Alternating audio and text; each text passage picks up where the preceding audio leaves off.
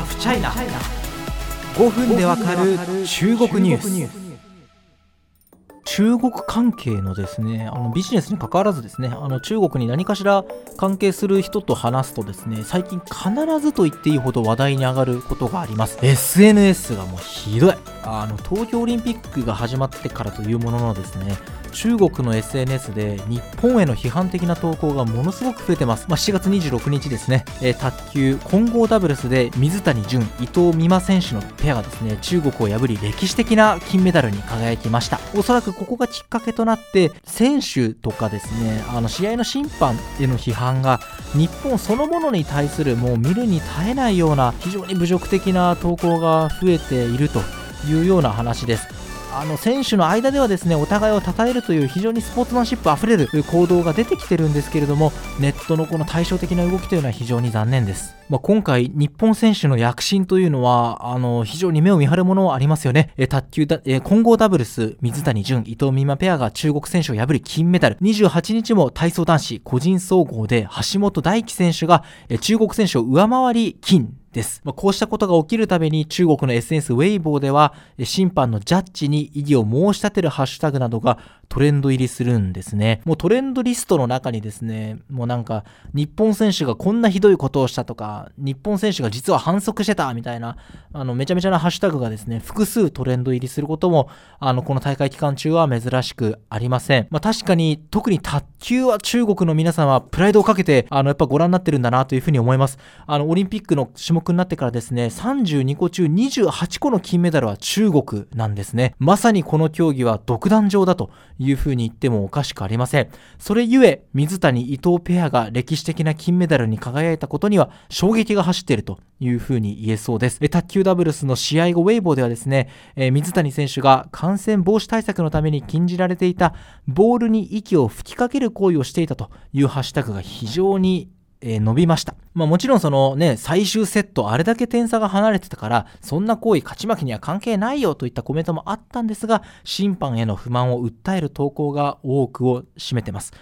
批判的な投稿は卓球だけにとどまりません。先ほどの体操、橋本大輝選手が金メダル獲得した後はですね、あの SNS で審判が日本有利だったとする投稿が増えました。こうした投稿がまあ増えるというのは、まあまあ、100歩譲れば心情的に理解できないこともないのかもしれませんけれども、非常に残念なのがですね、こうした審判批判とか選手批判がですね、日本そのものに対する差別的、侮辱的な投稿に発展しているというところは見過ごしません。その具体的な投稿僕このポッドキャストで紹介する気全くありませんが、あの目を覆わんばかりです。全く競技と関係のないような、えー、攻撃的な投稿が非常に増えていてですね、あの仕事から中国の SNS も見るんですが、ちょっとそれが嫌になるぐらいの内容内容なんですね。こうしたバッチング、体操、卓球だけではありません。バドミントンの混合ダブルスや水球女子でもですね、審判や日本選手を対象にした批判が起こってってます。ちなみにまあ個人的にも思うことですがあのこの批判は正直全くロジカル論理的なものではありません。あのまず審判が反則を取ってないのもそうですし体操日本代表の水鳥監督もツイッターでおっしゃっていましたけれどももし日本有利な判定が行われているのであれば団体でわずかな点差で、えー、日本が金メダルを逃すということはありえないというような反論を行っていらっしゃいましたが、えー、まさにその通りだと思います、えー、まあ私ちなみに高校時代水球やってててですね、高校3年間水球選手なんですけども、あの、女子水球で日本選手がこんなダーティーなプレーをしたみたいなハッシュタグ広まってましたが、あの、水球選手の目から見ると全く何一つダーティーではなくて、むしろクリーンなプレーとさえ言えるような内容です。まあ、こうした誤解がもとにですね、日本に対する嫌悪の感情が広がるというのは非常に残念です。まあ、一方で選手の反応は異なるということは、ここはきちんと強調しておきたいポイントなんですね。例えば卓球混合ダブルスで水谷、伊藤ペアに敗れた中国、京金選手なんですけども、まあ、これ人男子選手なんですけども、伊藤美誠選手に対して、私のボールに適応し、大胆かつ勇敢だったと、男子選手である自身の強打を打ち返した伊藤選手の技術をですね、試合直後に称賛する一幕がありました。体操男子総合の翔若東選手、えー、橋本選手に及ばず銀メダルに終わった選手なんですけれども、競技終了後に橋本選手たちの元に行ってですね、お互いを称えるようなあの動きがあったのも僕もテレビ映像で見ていてですね、非常に感動しました。あの会見、試合終了後の会見でもですね、まずは橋本選手の金メダルをお祝いしたい。すごく嬉しいというふうにあのおっしゃったのが非常にスポーツマンらしくて感動しました。翔選手はですね、あの自身のウェイボーでも選手への個人攻撃はやめようということを訴えてるんですね。まあ、ただし、やっぱこの日本、この野郎的な雰囲気がひどいウェイボーですので、日本選手への攻撃をやめようというと、まあ、国の英雄だった小弱東選手が一転して攻撃対象になりかねないんですね。で、ここで小弱東選手、非常に絶妙なバランス感覚を持っていてですね、選手への個人攻撃はやめようと。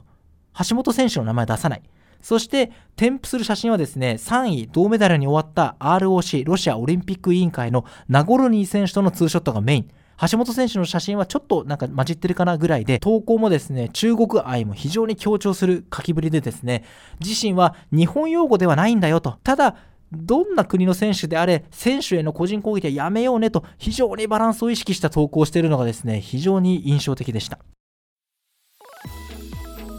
まあそのいわゆる中国を見てる人たちの中では話題に上ってるオリンピックでその選手への個人攻撃あるいは日本への批判ひどくねえ問題なんですけどまあ個人的には刹那的なもので終わるかなというふうにちょっと希望を込めて思ってます。オリンピックが終わってまた新たなイシューが起こればそっちの方向に、えー、ま注意関心も移るんじゃないかなというふうに思ってます。ただちょっとその全体的に見て日中関係が、えこれからちょっと改善する兆しというのはちょっと見えないので、まあ、おそらく中国の SNS で日本に対する批判的な書き込みというのは全体的にこれからも続いていくんだろうなというふうに思っているので、まあ、日本人として覚悟を見ながら SNS ウォッチみたいなことをしていかないといけないかなと